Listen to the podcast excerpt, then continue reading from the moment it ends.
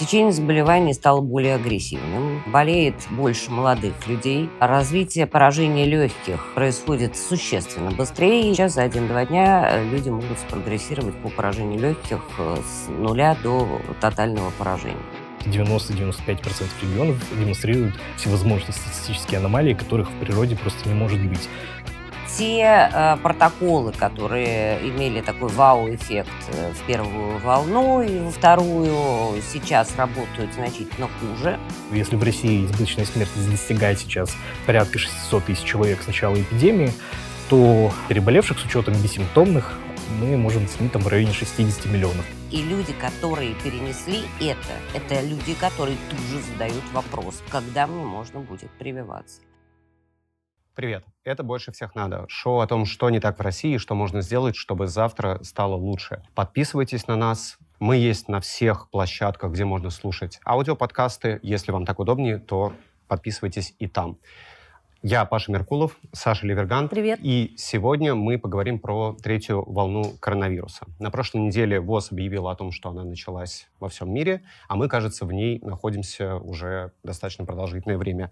Разобраться в этой теме и понять, что нам делать, что нас ждет, к чему нам готовиться, помогут э, Марьяна Анатольевна Лысенко, главный врач 52-й больницы. Здравствуйте. Добрый Спасибо, что пришли. И э, Александр Драган, аналитик больших данных. Здравствуйте. Здравствуйте. А мы хотим поговорить о трех больших больших темах внутри этой огромной темы, чтобы как-то хотя бы придерживаться какого-то плана. И первая часть — это в чем отличие третьей волны от второй и первой. Вторая часть – это что у нас с цифрами по России, по Москве, по Питеру, по э, отпускным регионам, не по отпускным регионам, то есть какая вообще ситуация. И третья часть – это то, что нас ждет, что будет осенью, четвертая волна, пятая, 128-я, как вообще все это будет развиваться. И, наконец, обязательно мы хотим поговорить о том, что каждый из нас может сделать, чтобы хоть как-то с этой ситуацией справляться. Марина Анатольевна, скажите, пожалуйста, что с новым штаммом? Мы хотим сейчас разобраться, насколько ситуация стала критичнее по сравнению с той, которая была прошлой, прошлой осенью, прошлой весной. Действительно ли это новая болезнь, которая по-новому себя ведет? Действительно ли течение болезни изменилось? Ну, мы немножко припозднились с этой беседой, по крайней мере, в отношении Москвы. Э, да, действительно, третья волна знаменовалась э, чуть большим количеством заболевших э, в связи с тем, что штамм имеет немножко другие характеристики по контагиозности. Он действительно клинически видоизменился. Нельзя сказать, что это совершенно новый вирус, это не так. Но, тем не менее, те мутации, которые в нем произошли, привели к следующим последствиям. Течение заболеваний стало более агрессивным а болеет больше молодых людей, Развитие поражения легких, в отличие от первых двух волн, если это так можно называть, происходит существенно быстрее. Если там у нас был люфт почти в 11-12 дней от момента начала клинических проявлений, то сейчас за 1-2 дня э, люди могут спрогрессировать по поражению легких э, с нуля до тотального поражения. А почему вы говорите, что, если можно называть это первой и второй волной? Ну, очень по-разному к этому относятся. Э, это закономерное течение вирусной пандемии, да, поэтому, ну, нравится всем говорить волны, пусть будут волны. То есть это не а, это, это всплески, которые должны быть до того момента, пока не будет коллективного иммунитета, да, и мы не выйдем на какое-то плато, которое будет просто колебаться в сезонные периоды, обычные для вирусных инфекций. Ну и дальше мы будем с этим как-то сосуществовать, если мы все-таки пойдем по пути э, создания коллективного иммунитета. Но это, я так понимаю, следующий вопрос, пока рассказываю, что же не так сейчас. А, те а, протоколы, которые имели такой вау-эффект э, в первую волну и во вторую, сейчас работают значительно хуже. А, и сейчас, в общем, и мы, и весь мир озабочен тем, чтобы найти все-таки этиотропный вариант лечения заболевания, Это... то есть противовирусные препараты. Прямые противовирусные препараты сейчас значительно важнее, чем купирование цитокиновых реакций, потому что, еще раз повторяю, заболевание стало крайне агрессивным, и вот этот люфт по времени, который у нас был, он сейчас отсутствует, э, и потому мы не, в части случаев просто не успеваем да, с лечебными тактиками нашими, ну и они, в общем, не так работают, конечно, прекрасно, как в первую волну. И мы сейчас все находимся опять в поиске тех решений, которые бы привели к стабилизации ситуации с точки зрения клиники. Что же касается количества заболевших сейчас в Москве, э, количество заболевших э, чуть больше трех тысяч человек, в отличие от пика, там было 9200, 9400 самый пик. И я так понимаю, что э, инфекционный процесс уходит в регионы. Ну, это обычная история, учитывая, что мы крупный самый мегаполис, да, и хаб транспортный, поэтому с нас начинается всегда история. Mm-hmm. И количество людей, естественно, больше всех в силу того, что количество жителей больше. Что касается всего мира, да, в этот раз вот этот индийский штамм пошел от нас, и потому, а мы, то есть, да, мы то есть стали... мы стали первые, ну, не, не мы, а Индия, да, и из Индии mm. он пришел к нам, и дальше он двигается в сторону Европы от нас, а не наоборот, как было все прошлые разы. Вот Поэтому... сегодня я слышала как раз э, в новостях, что Европа начинает принимать новые меры, и Франция, Италия и Германия ужесточают меры, там жуткие протесты. Во Франции больше 160 тысяч человек вышло по всей Франции, что они не желают, чтобы их ограничивали.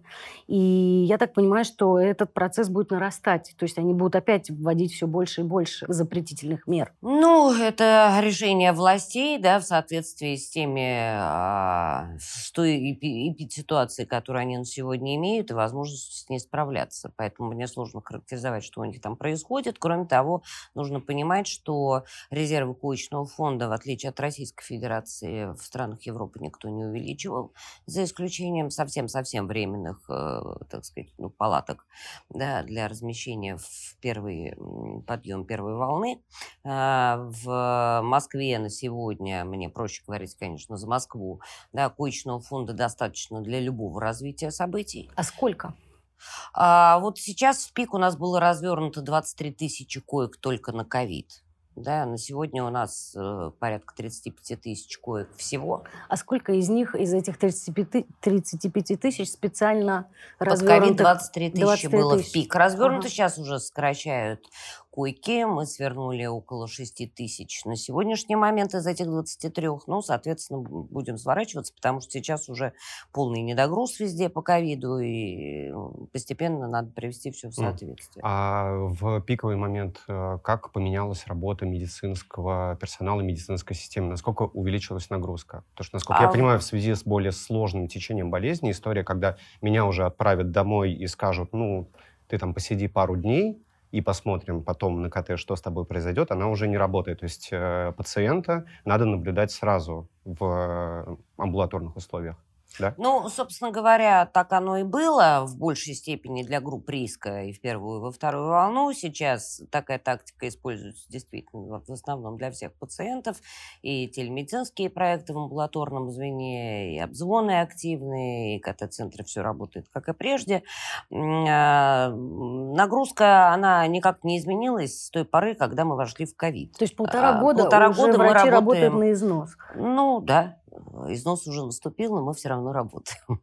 Как это вообще вам удается? Ну, это профессия такая, понимаете, э, как в фильме «Офицеры Родину mm. защищать», да? Ну, есть такая профессия. И когда ты приходишь туда, ты понимать должен, что может сложиться такая ситуация, когда придется вот так работать, когда придется принимать такие решения, когда придется делать что-то, что ты никогда не делал. Ну, это нужно для того, чтобы спасать людям жизни, mm-hmm. чтобы они были здоровыми. А ну, сейчас это сверхплановая нагрузка на персонал именно медицинский? Почему сверхплановая? Вообще ковид – это сверхплановая нагрузка угу. для всех нас, ну, потому что мы виду, никогда не работали инфекционистами. Да, но, естественно, в первую волну масса была необходимости принимать а, и организационные решения, и кадровые решения, и э, люди работали без выходных, и отпусков. Сейчас этого нет, естественно. Мы встроились в этот режим работы, хоть и он, так сказать, противоестественный для нас и тяжелый, но, тем не менее, безусловно, уже за полтора года мы научились с этим жить и создавать возможности людям как-то То есть вам выдыхать. пришлось реорганизовать как-то систему работы вообще в больнице, исходя из э, того, что люди работают э, без перерывов и выходных. То есть как-то все это пришлось вообще переделать, да? Внутри... Конечно, мы докомплектовывали штат, это все было еще в первую волну, изменяли систему работы, вводили дополнительные ставки. Это было много очень всяких мероприятий, которые позволили в дальнейшем дать возможность людям все-таки иметь выходные дни, э, ездить в отпуск хотя бы ненадолго. Ну, без выходных и отпуска невозможно работать людям полтора года в тайвиках в красной зоне. Поэтому, конечно, нужно было создать оптимальные организационные решения для того, чтобы это все при, пришло в какой-то цивилизованный вид э, относительно того, что было в самом начале. А вы не злитесь на тех людей, которые ходят без масок? У нас было два коллективе периода нигилизма а в отношении населения в целом. Да, это в локдаун первый, когда мы видели людей на улице, которые нарушали правила, так сказать, поведения в локдауне. Э, потому что, ну, тогда было очень действительно всем страшно, и мы были еще не уверены в тех решениях, которые мы а, для себя выработали по клиническим протоколам, и нам казалось, что чем, больше будет заболевших, тем меньше мы будем справляться. Поэтому, конечно, люди не вызывали блуждающие по улицам у нас радости большой. Но, кроме того, мы были лишены такой возможности. Возможно, два негативных фактора сыграл свою роль. Сейчас, конечно, я не могу сказать, что это раздражение, это просто удивление. А вот э, нет в коллективе сейчас какой-то негативного отношения к людям, есть огромное удивление какому-то безрассудству, я бы сказала. Да. Это не безмятежность, это агрессивное безрассудство и поза. А сейчас уже не безмятежность, потому что мы живем в этом полтора года. И я не поверю никогда, что кто-то еще не слышал про ковид, да, из наших соотечественников, по крайней мере. А, ну, может быть, кто-то, если живет в скиту. Да. Ну, знаете, есть много на этот счет всяких там рассуждений, таких, которые, ну, как будто бы освобождают от мысли об этом, да, что лучше переболеть, подумаешь, переболеешь, зато потом у тебя будут антитела и все такое прочее. То есть, ну, то есть куча есть всяких оправданий у людей. Ну, оправдание есть всегда и на любую тему. Это нормальная психологическая защита человека, да, когда он принимает те или иные решения, в том числе и отрицательные. Но мы, ну, достаточно много, как мне кажется, может быть, недостаточно. И тут к вам вопрос.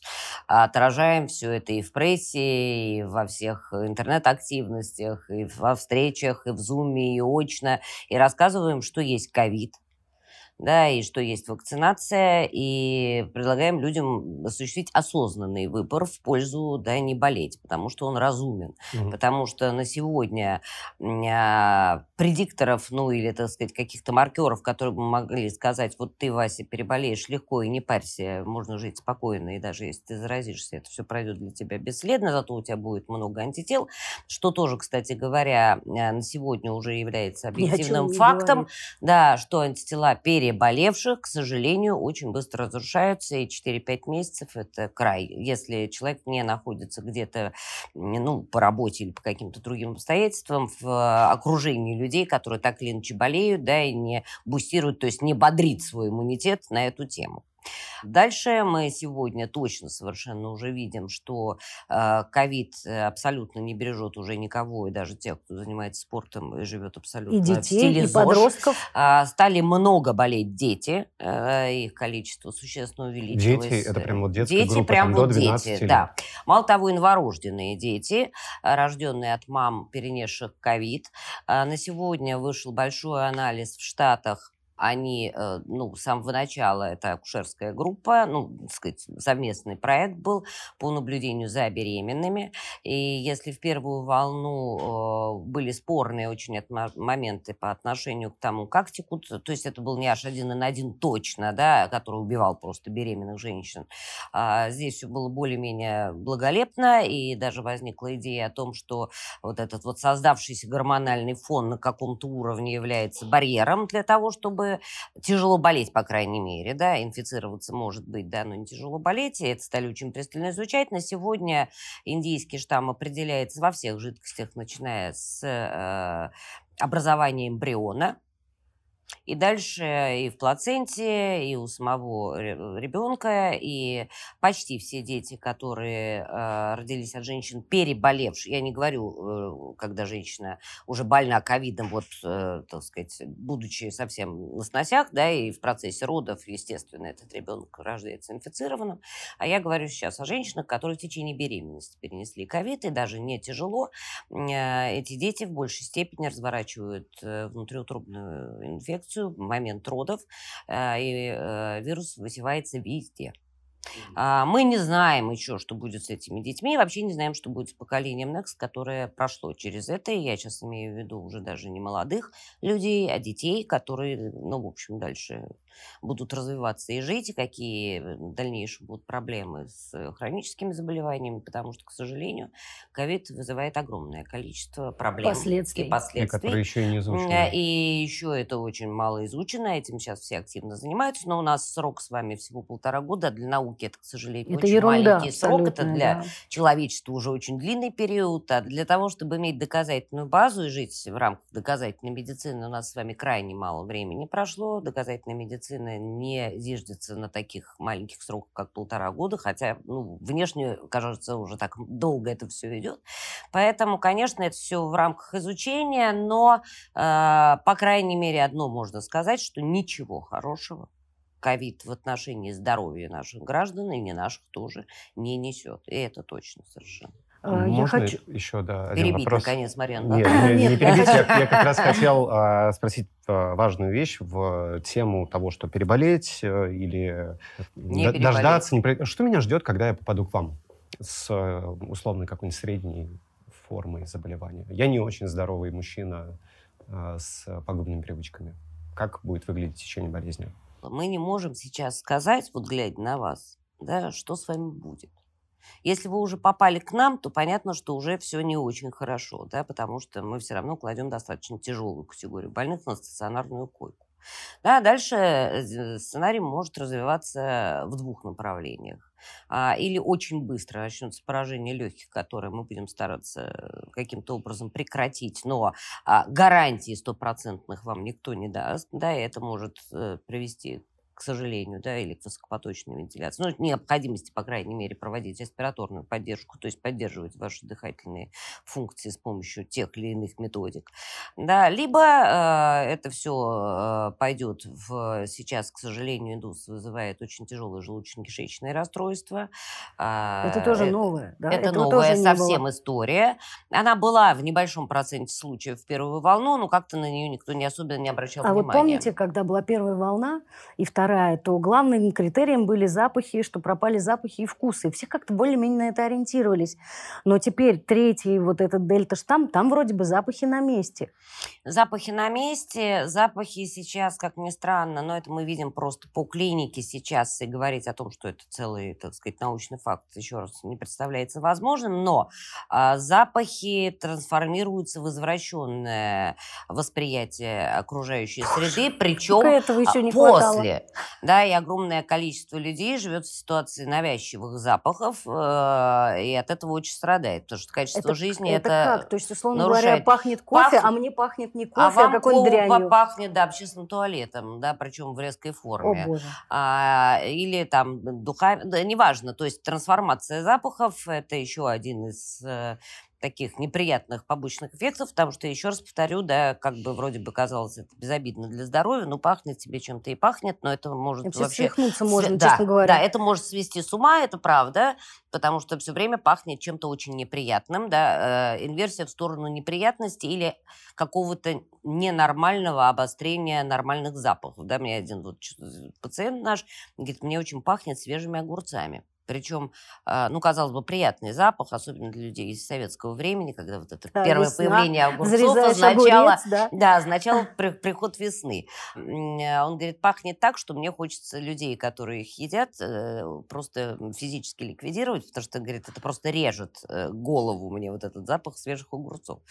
Ну, в общем, это все неприятно, но с этим еще как-то можно существовать, э, хотя непонятно, как с этим бороться. А, очень э, сильная диарея, рвота. А, очень часто люди не понимают, что это не сезонные ротовирусные инфекции или там э, пищевые токсикоинфекции, которые, ну, просто свойственны летнему периоду в силу того, что все гуляют, что-то едят с грязными руками, там, ну, это обычная наша история летом, тем более такую жару, и поздно достаточно обращаются, когда уже есть серьезное обезвоживание организма, и здесь и прямое действие вируса на печень в сочетании с тяжелыми гиповолемическими, то есть вот обезвоживанием, а, могут привести к нарушению функции почек и так далее, так далее. То есть все сценарии один негативнее другого. Да?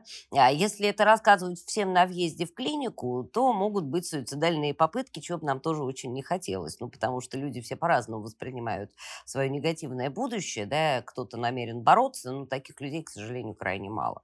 Поэтому а, сказать о том, какой сценарий да, случится с нездоровым мужчиной с пагубными привычками, нам крайне затруднительно. Естественно, мы говорим, что, ребята, слушайтесь нас, и все будет хорошо. И, в общем, слава богу, в нашей клинике в основном все заканчивается благоприятно, несмотря на то, что у нас лежат крайне тяжелые пациенты. Это все долго, это очень тяжело. И люди, которые перенесли это Там и в тяжелой, и в не тяжелой степени тяжести, это люди, которые тут же задают вопрос, когда мне можно будет прививаться.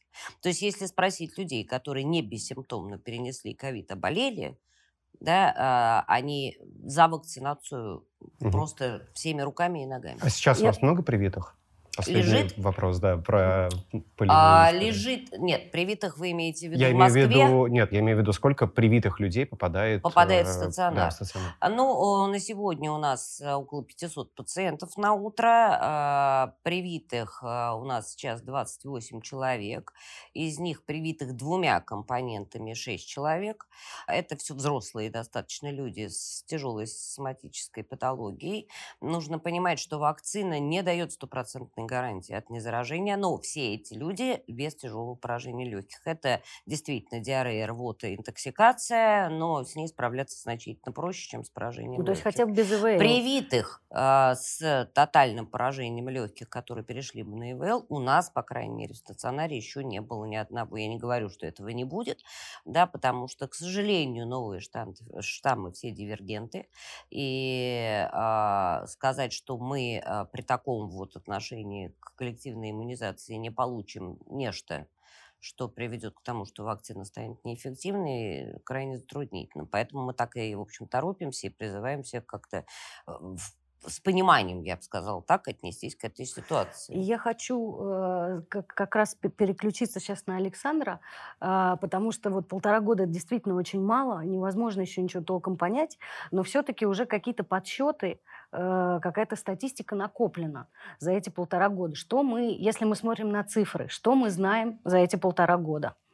А, Во-первых, про ковид мы знаем, что на самом деле стратегия переболеют все, а, которые там многие страны или там многие индивиды придерживаются, она на самом деле ошибочна.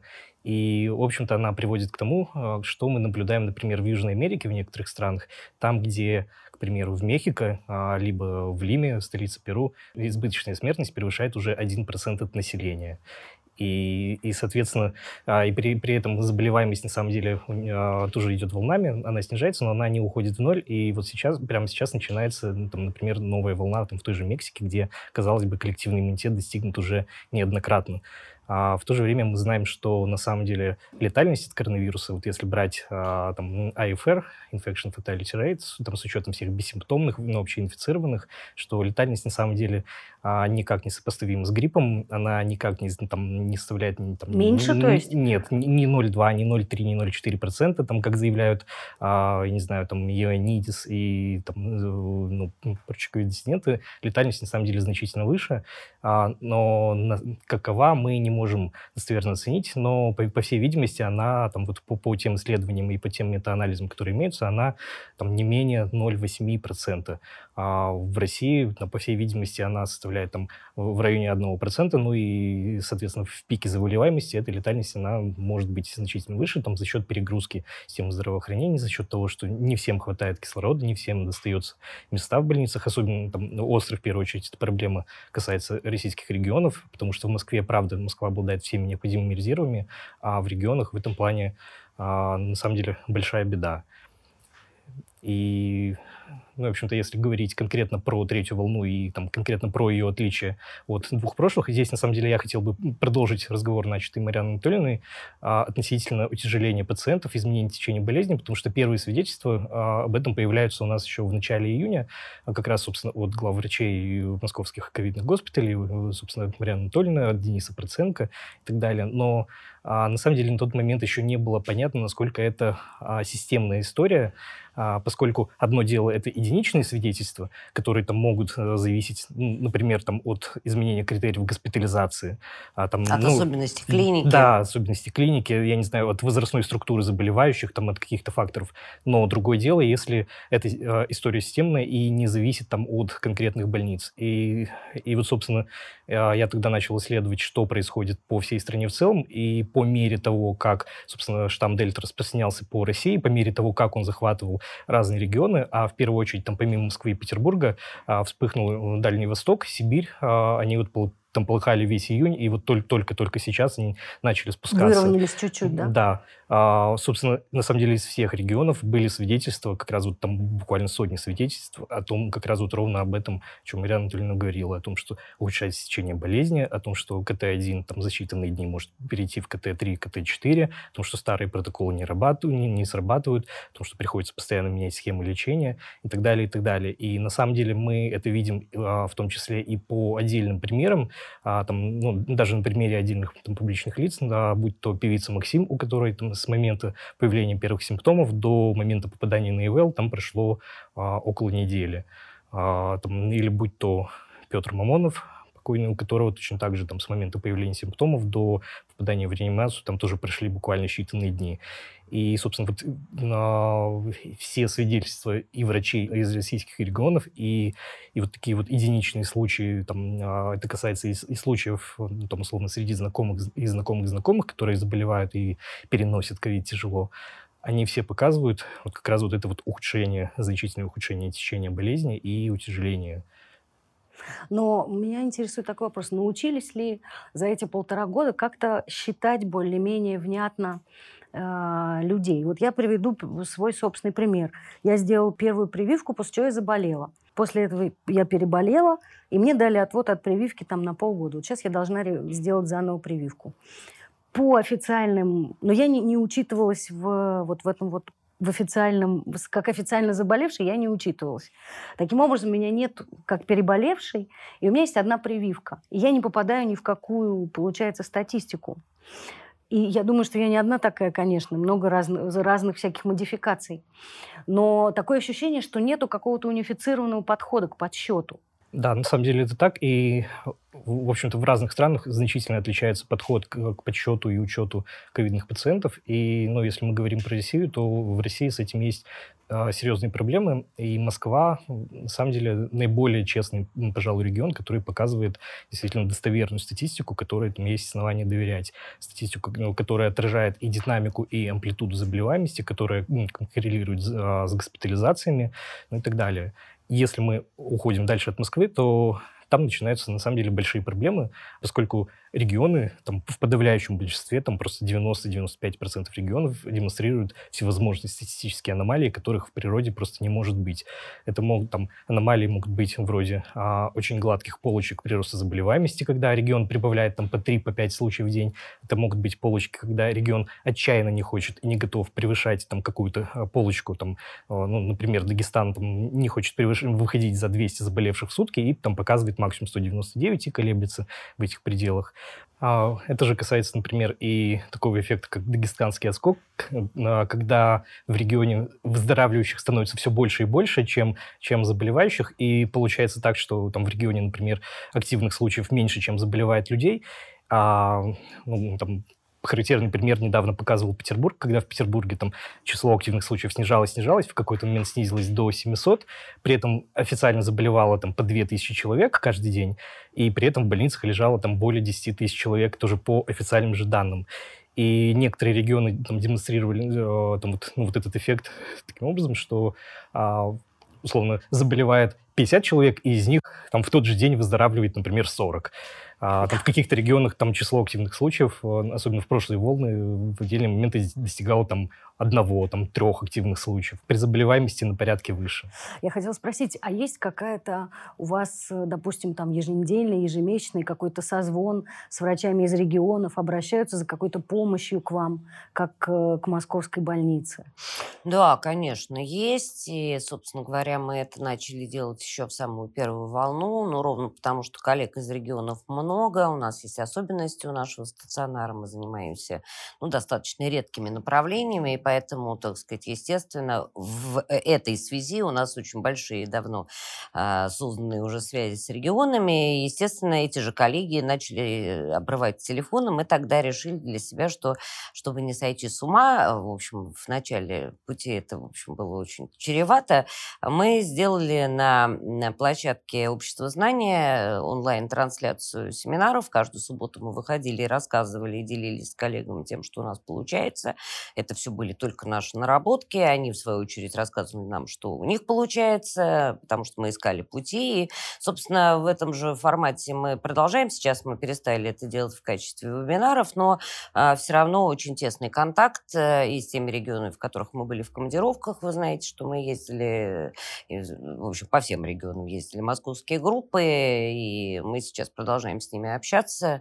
Может быть, не так широко, но в целом продолжаем, конечно же.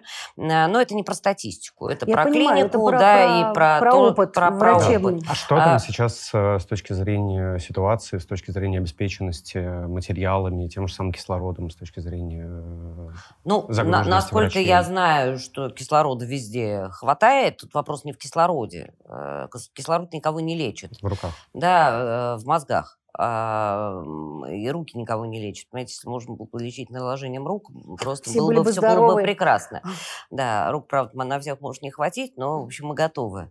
А, тут вопрос в том, что когда все, все время, понимаете, в чем дело? Одно дело, когда ты, да, действительно очень напрягался и в начале этого пути отработал, придумал, э, скомбинировал какие-то схемы, да, че- через неудачи, да, че- через тяжелый, это тяжелый труд, начинать с нуля лечить какое-то заболевание, да, и мы, собственно говоря, поколение, которого этого никогда не знало. Вот я как Поколение врачей, спросить, несмотря на то, что мы все взрослые люди, да. да? А Я уже не говорю про нашу молодежь. А, ну, и плюс, действительно, все мы люди, все, естественно, опасались за себя и за свою жизнь. Это работа в постоянном стрессе, еще и организационных изменений, и технических, и всяких. Но это прям был такой трэш серьезный, без сна и отдыха. Но а, когда это все более-менее встало на рельсы, да, оказаться опять практически отброшенным, да, как в игре в лото, неудачный ход, и ты опять вернитесь на 100 ходов назад, да, это и ментально уже сложно, потому что, в общем, все равно все устали, несмотря на то, что есть возможность там и отдохнуть, и выходных дней, но лечить одну болезнь, во-первых, крайне сложно для доктора, это, ну, изматывает в какой-то мере, потому что получается день сурка, да, и все время больные ковидом, они все время есть, они звонят по телефону, и все с одним и тем же, да, а, и, кроме того, вдруг ты оказываешься в ситуации, когда надо опять что-то такое придумывать, совершенно уже не про то, что было, не модифицировать, пускай, да, там, понятно, появляются новые препараты, мы пытаемся их применять, есть клинические исследования, а просто нужно что-то с ног на голову поставить в части случаев, не во всех, да, но в части, когда ты просто опять отброшенный, опять, опять должен думать, да, уже, ну, как-то силенок не, не очень много, но и мы вот сейчас пребываем об этом опять а, вот в этом состоянии, что-то получается, и это очень драйвит, конечно, всегда медиков, когда что-то получается, но э, сказать, что мы прям вот уже все решили для себя, если тем более вот эти все новые штаммы, да, в греческом алфавите букв достаточно, если мы будем доходить Да, до вот конца, да, и вот когда сейчас сказали, что эпсилон уже нашли, мы просто как-то начали нервничать, изучать внимательно, да, что там в греческом алфавите дальше. Но а, не с точки зрения познания, а с точки зрения попытки хотя бы для себя понять, что, что нас дальше ждет, если не будет э, жестких этиотропных препаратов, то есть Мгм. противовирусного свойства. Давайте чуть вернемся к э, статистике. Я хотел спросить. э, На прошлой неделе вышло расследование «Медузы», «Медиазоны» и «Холода», в котором основываясь на косвенных данных, полученных из QR-кодов, из гипотезы о том, что QR-коды выдаются по порядку всем переболевшим, заболевшим, говорил, говорится о том, что количество заболевших в России не 6 миллионов, как оно декларируется в официальных источниках, а 29 миллионов. Насколько можно доверять этой гипотезой? На самом деле выводы которые там э, СМИ делают в своем расследовании, они кажутся слишком лихими и, ну, в общем-то, некорректно делать такие выводы, которые они заявляют. Но здесь сразу а, должен сказать, что а, речь не о том, сколько реально заболевших в России, а о том, о каком количестве заболевших ковидом знает государство. Потому что совершенно очевидно и естественно, что да, в России значительно больше заболевших, чем попало в официальную статистику. В раз, даже на, там, на порядок э, больше, чем там, эти 6 миллионов. Это, естественно, самый очевидный факт, и, ну, который не требует дополнительных пояснений спустя полтора года эпидемии. Но тот факт, который расследователи а, пытаются доказать в своей статье о том, что государство знало про 29 миллионов заболевших на середину июля, а, он, в общем-то, не очень корректен, потому что основывается на очень сильных допущениях, которые во многом противоречат, на самом деле, там, практикам работы с базами данных. А, и здесь, э, ну, возможно, я уйду сейчас в какие-то технические моменты, а, там, ну, если получится, Нет, попроще. Объясните, лучше объясните это попроще как-то, если возможно. Да, ну, собственно, главное допущение, на котором основывается там это расследование, как раз вот, как вы сказали, это то, что все а, номера идут в порядковом, а, ну, собственно, в, в, по, по, по порядку. Там после сотого идет 101, после 101 102 и так далее. Но на самом деле с базами данных а, ну, во всех информационных системах работает обычно по-другому, и далеко не всегда используется такая вот порядковая порядковая и тем более сплошная нумерация. Более того, если используется нумерация порядковая, она зачастую там, а, там а, используется, ну, там, условно, после 101 может идти 103, потом 105, например. Затем в базах данных, как правило, резервируются отдельные пустые а, пространства, там, ну, условно, там, от, от 10 миллиона до 12 там может быть пустое пространство, которое зарезервировано для каких-то внутренних задач. Там, или на тот случай, если, а, я не знаю, условные госуслуги или там вот регистр Минздрава упадет, и там нужно будет вводить вводить там какой-то резервный регистр. А, и, собственно, вот такие вот пустоты, такие резервы, они есть во всех базах данных. То есть это нормально? Это абсолютно нормально, и это общепринятая как раз-таки практика, а практика делать сплошную порядковую нумерацию, она как раз-таки менее распространена. И, собственно, это вот наиболее уязвимый момент как раз в этом расследовании, потому что нет, на самом деле, никаких оснований утверждать, что там идет все по порядку. И более того, вся выборка, все расследование строится на выборке из там, буквально нескольких десятков а, порядковых номеров, а, которые, ну, собственно, им удалось собрать. Но на самом деле делать на основании выборки там, в 30 номеров там, о, выводы о 29 миллионах заболевших, это совершенно нерелевантно, потому что эта выборка просто Очень статистически маленькая. да, недостоверная. Ну и там как бы есть еще разные технические моменты, там вроде того, что а, есть нек- некие несоответствия в том, что некоторые порядковые номера, а, более поздние, они ну, там, соответствуют более ранним да- датам. И, в общем-то, это поясняется в расследовании там, ссылкой на неких инсайдеров, на, там, на, на источники этих СМИ, что якобы Э, там, когда у человека не подтверждается диагноз, его удаляют из базы и потом там а, заносят следующего человека с тем же порядковым номером. Но на самом деле вот, вот это как раз практика, которая практически никогда не используется в базах данных, там, поскольку, ну, во-первых, нет никакого смысла экономить вообще вот эти вот номера и эти айдишники, и потом, в принципе, никто, как правило, не удаляет записи, там, как правило, просто помещают их галочкой, там, условно, исключен, там, подтвержден, для того, чтобы можно было сохранить Нумерацию. все данные, да, mm-hmm. и ни один архитектор баз данных не будет делать вот такую сложную структуру, такую неудобную, которая будет доставлять столько неудобств.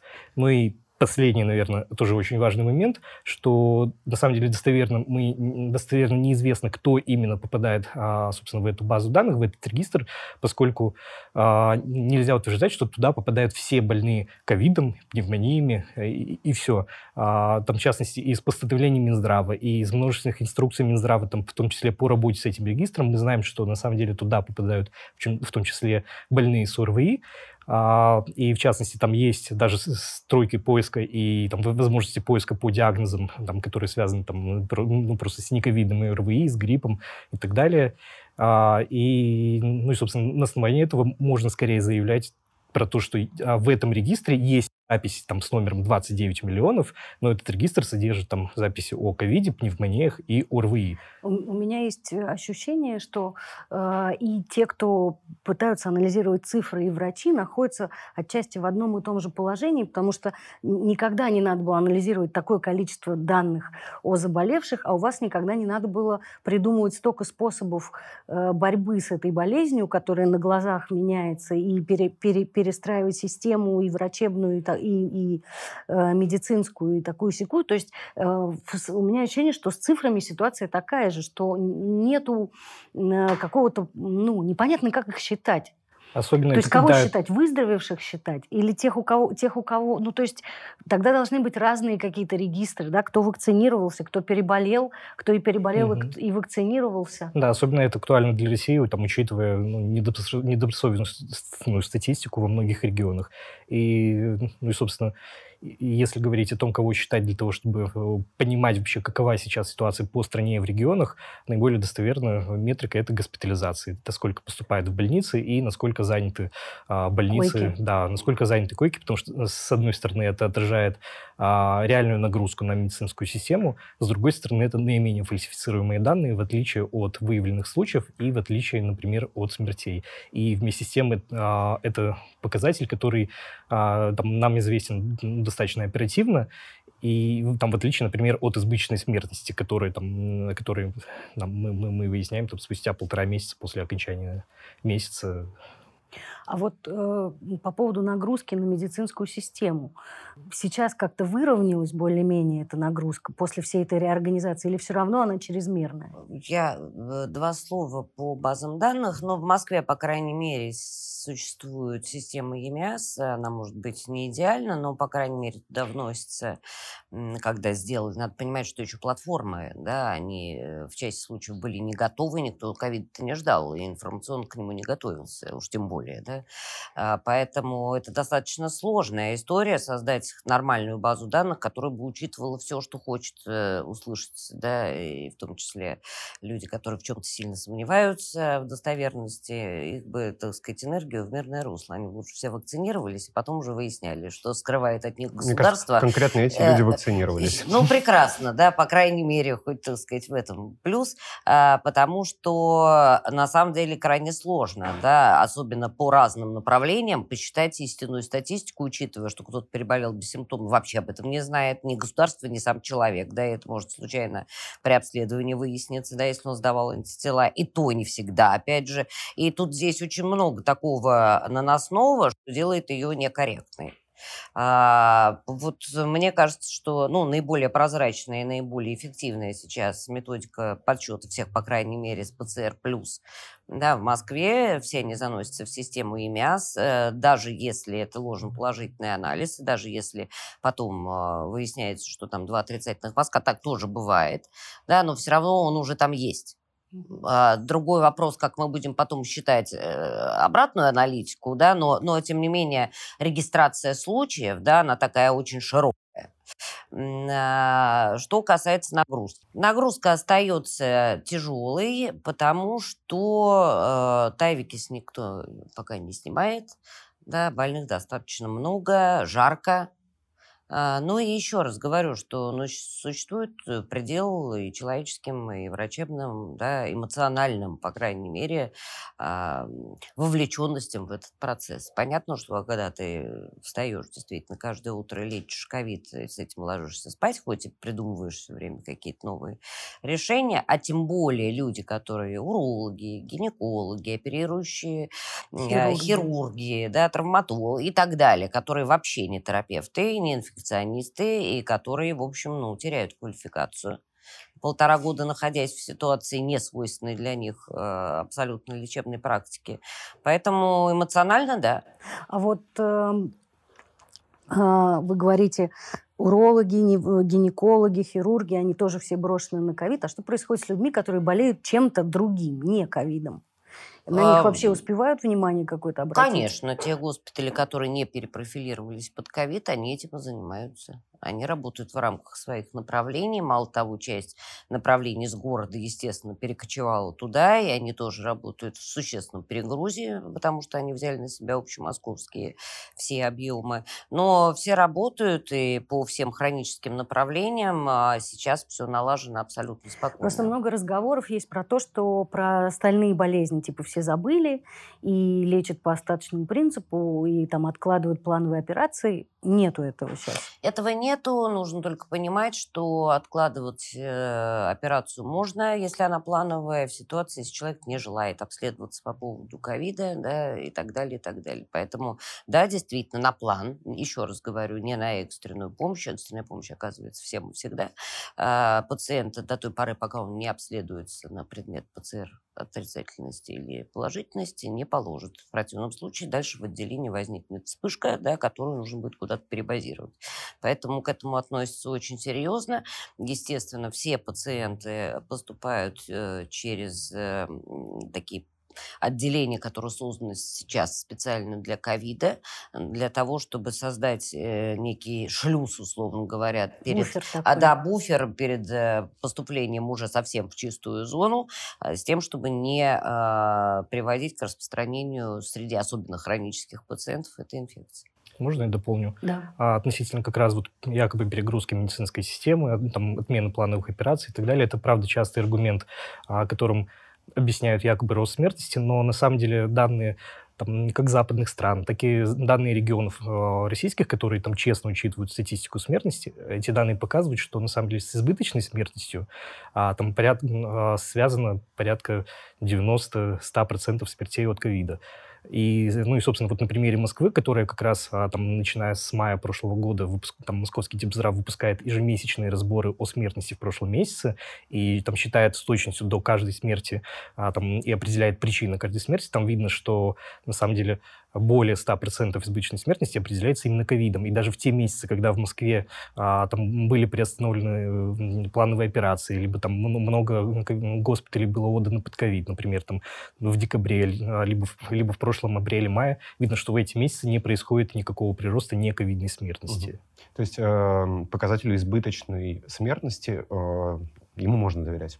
Да, это на самом деле наиболее точный показатель, как раз на который ориентируются, собственно, демографы и специалисты по всему миру. Именно этот показатель отражает реальный ущерб страны, региона и так далее от эпидемии, а, ну и показывает, э, как, сколько, собственно, людей потеряла там, вот, ну, конкретная страна от, угу. там, от ковида. И на самом деле, именно отталкиваясь от избыточной смертности, мы можем очень грубо, там, с большим округлением и погрешностью, но, тем не менее, оценить, сколько Количество примерно переболевших. переболевших, да, поскольку, ну вот, ну, как я говорил, нам известно, что там, ну, условно, медианная э, АФР там 0,7%, ну, там в каких-то странах там может достигать 1% где-то выше.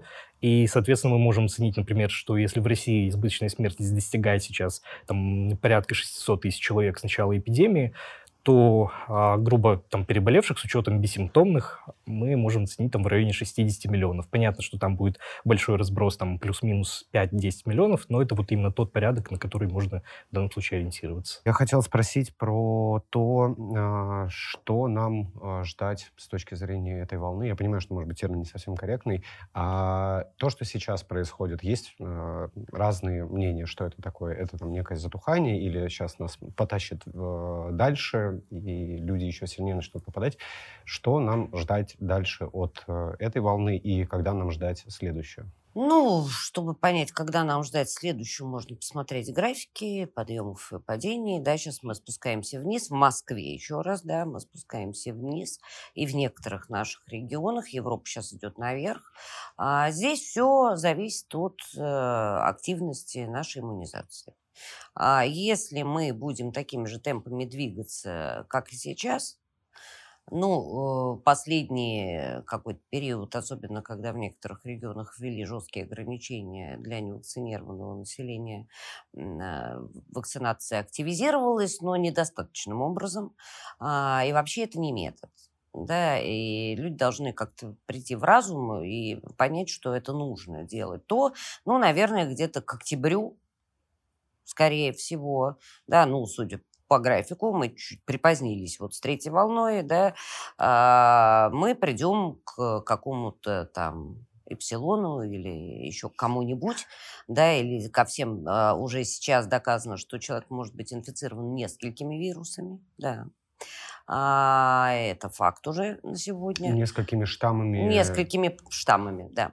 А, поэтому сказать, что, что, что к чему это приведет, мне крайне затруднительно. Не хотелось бы, честно говоря, уже об этом думать.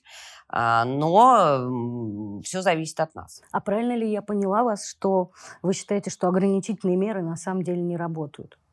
Вы знаете, ограничительные меры работают. Но я еще раз говорю, на мой взгляд, в современном обществе а, это вынужденная мера, которую принимает государство, когда люди сами не хотят думать о тех задачах, которые стоят перед обществом.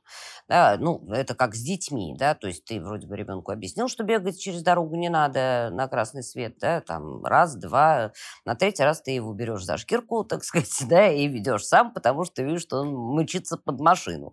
А, здесь ровно такая же история, да, любой государственный государство несет ответственность да, за тех людей, которые живут в этой стране. Соответственно, если не получается соблюдать санэпидтребования, носить маски, держать дистанцию, и так, обрабатывать руки и так далее, и так далее, и вакцинироваться быстро-быстро при этом, то приходится вводить какие-то ограничения, которые просто э, в силу своей строгости позволят да, разорвать эти цепочки бесконечно нарастающего количества вакцинированных, особенно с учетом тех стран или тех регионов, где медицинская система или система здравоохранения, в том числе и стационарная, не может позволить болеть бесконечному множеству людей. Да? Вот мы видели пример Италии, что случилось в самом начале пандемии.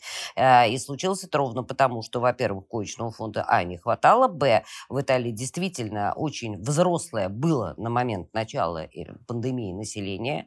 Средиземноморская диета, да, и образ жизни прекрасная, на который мы все равнялись, он приводил действительно к взрослению населения, и, к счастью, там было огромное количество людей, взрослых совсем.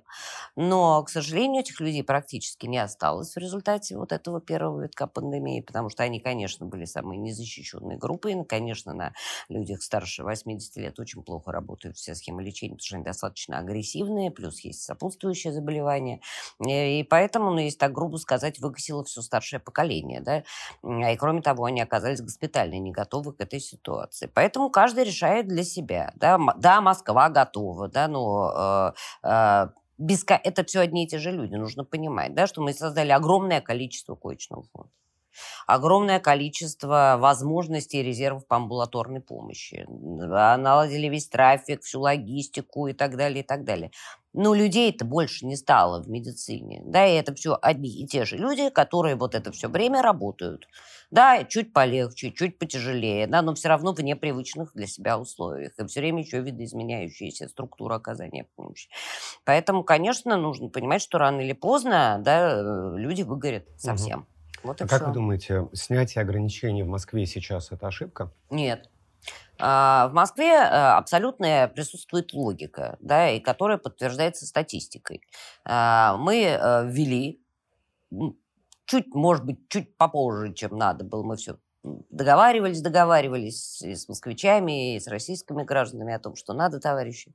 Ну, в общем, ничего это не, не сработало, да, и мы на пике, собственно говоря, вот этой третьей волны, когда уже было за 9 тысяч госпитализаций только, а, ввели QR-коды.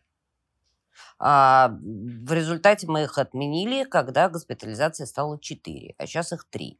Да, поэтому 3 это, ну, это еще не предел снижения, но тем не менее это вполне нормальная цифра, при которой можно снять ограничения, люди могут нормально существовать. Я вообще считаю, что э, разум все-таки должен возобладать.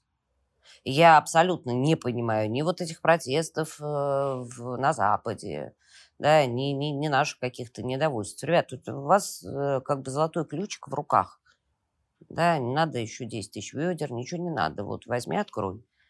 А, и все, и там будет тебе счастье, мечта, жизнь, и все, все, все, что было раньше. Я, я не понимаю вот яростного сопротивления вплоть до действительно каких-то а, непринятий, собственно, э, не свободы, а она будет, это не свобода. И она будет с нами еще очень долго, если мы не изменим свое отношение. А какие у нас сейчас темпы вакцинации? И Можно ли что-нибудь сказать, э, основываясь на этих цифрах, когда мы придем Темпы вакцинации продолжают оставаться низкими. Э, в Москве, э, ну, действительно, за 100 тысяч перевалило ежедневно, но этого все равно мало. Про регионы мне говорить сложно. Всего у нас вакцинировано в стране, насколько я знаю, последние данные, где-то порядка 15% населения. А, ну, вот вчера я, по-моему, смотрела. Это вообще ничего. Это ерунда. Да.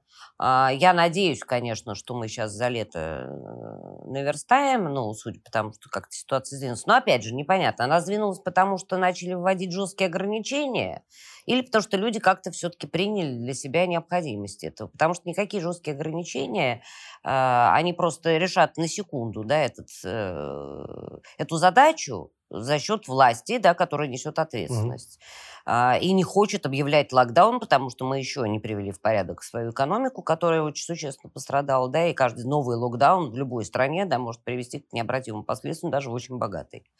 А, что касается нас, э, мы вот в этом своем размазанном состоянии принятия собственных решений, понимаете, я уже об этом говорил в каком-то интервью, мне кажется, общество, которое, к сожалению, большому пережило период тотального дефицита, а, привыкшее жить в нем и выбирать всегда в пользу дефицитного продукта, а, базируясь на том простом мнении, что дефицит это всегда хорошо, и главное, так сказать, чтобы оно было у тебя, а, нуждался совершенно другой мотивации. Но это, еще раз, это мое видение поэтому, организации данного процесса. Поэтому Если бы с самого начала, очередь, в, да? в декабре, да, сказали, что, ребят, да, вакцинация открыта, но вот сначала эти, потом те, ну, как строго по спискам, делали, да, да, и никак, никому более, и так далее, и так далее. Были бы очереди, как в Мавзолей в свое время, да, и мы бы прекрасно уже решили для себя эту проблему. Почему сейчас люди убиваются за Ковивак? Да-да-да. Папа, да, потому что он позже всех вы, вышел на рынок. Ну, по понятным причинам никто не прячет. Им не, принимают, не прививаются первые лица государства, и, так сказать, с этим его нет. Просто эта вакцина сложнее в производстве. Ее меньше. Да, ее произвели провели позже, потому что нужно было провести все клинические испытания. Это все-таки инактивированный цельный вирус, да, и здесь есть опасности. А, и убедившись, что она безопасна и эффективна, вывели ее на рынок. Но по мановению волшебной палочки, это все всегда производство, производство достаточно сложное, да, и по мановению волшебной палочки ее не стало столько, сколько хотелось бы людям, которые ждали почему-то Ковивак. Я не знаю, угу. почему. А сейчас говорят про, ну, на самом деле тоже про цифры, сейчас говорят про то, что и спутника-то не хватает если Россия задерживает поставки в Аргентину и не выполняет контракты, и периодически, э, ну, вот мне даже попадались э, сообщения от знакомых о том, что я пришел вакцинироваться вторым компонентом в этот павильон здоровья Москвы, его там просто нету. А у нас что с обеспечением вакциной нас, самих россиян? Да, вот я как раз хотел а, тоже поговорить про вакцину там, с точки зрения статистики и, ну, и с точки зрения темпов того, что происходит вообще по стране, и, ну и по Москве тоже. Потому что на самом деле темпы а, по стране там, в течение июня довольно лихо выросли. А, там, ну, условно, до этого они болтались на уровне там, 100 тысяч привитых в сутки, 100-120 тысяч по, по, по всей России. А далее там за считанные недели они выросли до полумиллиона. И с начала июля, июля мы на этом уровне как раз и держимся. Но на самом деле а, я убежден, что вот тот, тот прирост темпа вакцинации, который мы наблюдали в июне там, по всем регионам и в Москве тоже, он обусловлен не только введением обязательной вакцинации и не только введением ограничительных мер для непривитых, а, там, поскольку я вот изучал ну, там, статистику и динамику по регионам, там, ну, в зависимости от того, введена там обязательная вакцинация, не введена, есть строгие меры или нет, и на самом деле как таковой корреляции не обнаружилось. То есть на самом деле прирост темпа вакцинации, он происходит, в общем-то, синхронно во всех регионах, и нет такого, что регионы, там, которые ввели обязаловку, что они привива- стали прививать значительно больше там, э, и, и, скорее в сравнении с другими регионами. Более того, если даже сравнивать регионы там, соседние, а, которые, например, там, ну, скажем, Ярославская область, которая не вводила обязательную вакцинацию, и там соседняя Тверская область, которая ввела одной из первых, там еще в середине июня, то видно, что на самом деле темпы вакцинации в Ярославской области и в Тверской области, они вырастают а, одинаково, там, примерно в пять раз за месяц. И видно на примере регионов, там, ну, будь то Республика Коми, а, скажем, что после введения обязательной вакцинации далеко не всегда происходит вот этот вот прирост, а, прирост темпа вакцинации. И здесь я как раз связываю это с изменившимся поведением людей, и, собственно, с наступлением самой третьей волны, с тем, что, а, ну, условно, соотношение вот э, веса рисков и, ну, и, ну, и профицита, оно, в общем-то, поменялось, и риски от а, вакцинации, они стали существенно ниже по сравнению с рисками заболеваемости. К тому, что говорите вы, мне кажется, что на людей все-таки начинает влиять то, что все больше делается известно про последствия.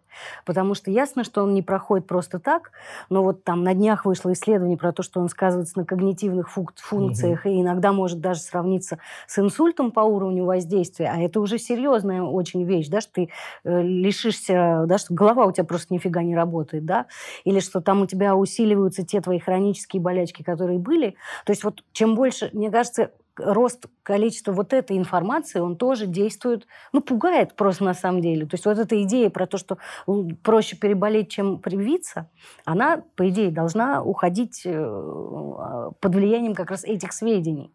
А э, у вас вот есть обращение по поводу последствий? Конечно. Много? Конечно. Сейчас вообще мы работаем а, вместе с Департаментом здравоохранения над проектом, ну, собственно, завершаем уже логистически, просто достаточно сложно сейчас еще в условиях пандемии все это организовывать.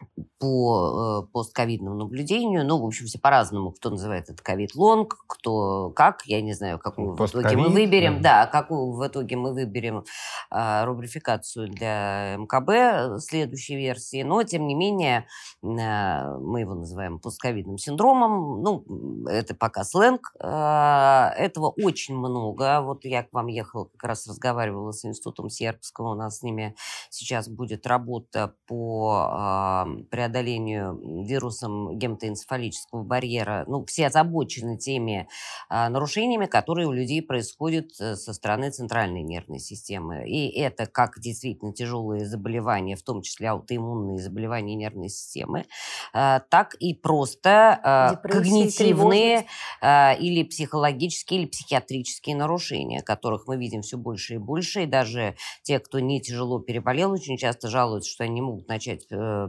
привычный, так сказать, рабочий график, они не могут собраться, а, они не могут концентрировать внимание, да, казалось бы, человек себя совершенно нормально чувствует, да, ничего его не тревожит, но он не может работать в прежнем объеме а, или выполнять какие-то задачи, которые у него были в прежнем объеме по сравнению с до э, периодом болезни. Э, и это самый минимум, но это уже вот эта ковидная, постковидная энцефалопатия, да, это даже такой, ну, некий сарказм, которым, как мы считаем, болеют все медики, которые в основном там в первую волну переболели, да, или она возникает от усталости, когда мозг, так сказать, уже ячейки, да, закончились, он начинает расшвыривать всю информацию по углам пыльным, ну, потому что больше она никуда в структурные подразделения не лезет, да, ну, и вот мы сейчас все вот в этом состоянии живем, но это шутка, а если быть серьезным, то действительно все абсолютно люди, которые переболели ковидом, отмечают нарушение а, возможностей концентрации, внимания и так далее. И тяжесть болезненная, это никак это не зависит от тяжести непосредственно а, того, Ну, понятно, что это в какой-то степени коррелирует а. с тяжестью заболевания, да, и люди, прошедшие через реанимацию, к ним еще присоединяется дополнительное огромное количество проблем, связанных и с гипоксией, и с постреанимационным синдромом, который уже давно описан. Ну, в общем, это, это тяжелый труд восстановления потом, да, он действительно тяжелый труд и для врачей, и для Э, людей, которые перенесли это заболевание в тяжелой форме. Что касается аутоиммунных заболеваний, мы уже видим огромное количество в силу того, что мы занимаемся и системными заболеваниями. Ну, это просто профиль наш. Э, и у нас центр по наблюдению за такими больными. У нас самый крупный нефрологический центр в Европе. И, и, и, и традиционно мы, так сказать, занимаемся всеми э, заболеваниями почек. Мы ведем весь регистр трансплантированных пациентов почки. А, и в связи с этими нашими особенностями мы, естественно, видим сейчас, и эти пациенты наблюдаются в амбулаторном телережиме э, нашими специалистами из консультативно-диагностических центров наших а, по профилям. А, и мы сейчас видим, что а, огромное количество дебютов аутоиммунных заболеваний происходит. Э, такой прирост мы сейчас считать, конечно, не можем, просто ну, нет до этого времени. Но хотя бы по узким профилям, например, есть такое отвратительное совершенно заболевание, если так можно сказать доктору, системная красная волчанка. Э, это страшная болезнь, которая поражает молодых женщин. Но я не говорю о том, что они на всю жизнь уже прикованы, так сказать, к тесному дальнейшему существованию с медиками. Это поражение легких, это поражение почек, это, ну, это тяжелая инвалидизация даже в лучшем случае.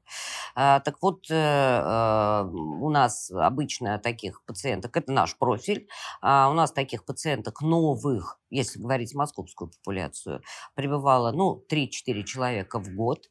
А сейчас, э, вот за тот период, когда мы там ненадолго переобувались одним корпусом в чистую зону между второй и третьей волной, а, у нас поступило 10 таких пациенток. Это все девочки, которые перенесли ковид. Это именно девочки, потому что возраст там средний 23-24 года. А, и это трагедии ужасные. А, понятно, что это аутоиммунная агрессия, которую мы обзываем цитокиновым штормом. Она так просто для организма не проходит. И организм еще находится вот в этой болтанке длительное время, несмотря на то, что мы вроде бы, так сказать, его привели в порядок. И как он потом будет э, нам демонстрировать свои какие-то потаенные аутоагрессивные желания, да, мы пока не знаем. Что каждый может сделать? Понятно, что основное делают врачи, но люди что могут сделать? Привиться. Люди должны привиться, и пока мы не получили коллективный иммунитет, соблюдать те меры, о которых день и ночь мы толдычим уже до, мне кажется, отрицания этого всеми, но тем не менее наиболее эффективные в данном случае простые санитарные эпидемиологические правила, которые работают в отношении всех инфекций. Это ношение масок, это мытье рук, это социальная дистанция. И как бы этого ни хотелось, мы придем к разрешению этой проблемы невозможности быть близко друг с другом только после того, как мы закончим абсолютно, мне кажется, уже не менее 80% а, вакцинировать. То есть уже не 60? С уже дельтой как раз-таки граница вот этого коллективного иммунитета значительно повышается до 80-90%. А корректно ли говорить, что чем дольше мы не прививаемся, тем больше вероятность возникновения дельты плюс-плюс, ну, которые... Под мутации, да, а последствия этого и мутации уже окончательно, которые будут иметь абсолютно другие свойства, нежели чем исходные. Да, особенно вот когда мы имеем популяцию частично иммунную, там, частично привитую и частично непривитую, это получается такой замечательный биореактор, внутри которого, ну, собственно, вылупятся, какие мутации еще вылупятся, а, одному богу известно, но это будут мутации, которые будут лучше уходить, собственно, от иммунного ответа и которые там, в дальнейшем ударят еще по вакцинированным и по переболевшим. А, спасибо за этот разговор. Это был «Больше всех надо». Каждую неделю мы выходим на YouTube. Слушайте нас на всех подкаст-платформах. Если вам нравится наше шоу, поддержите нас на Патреоне или здесь на YouTube. И увидимся на следующей неделе. Пока.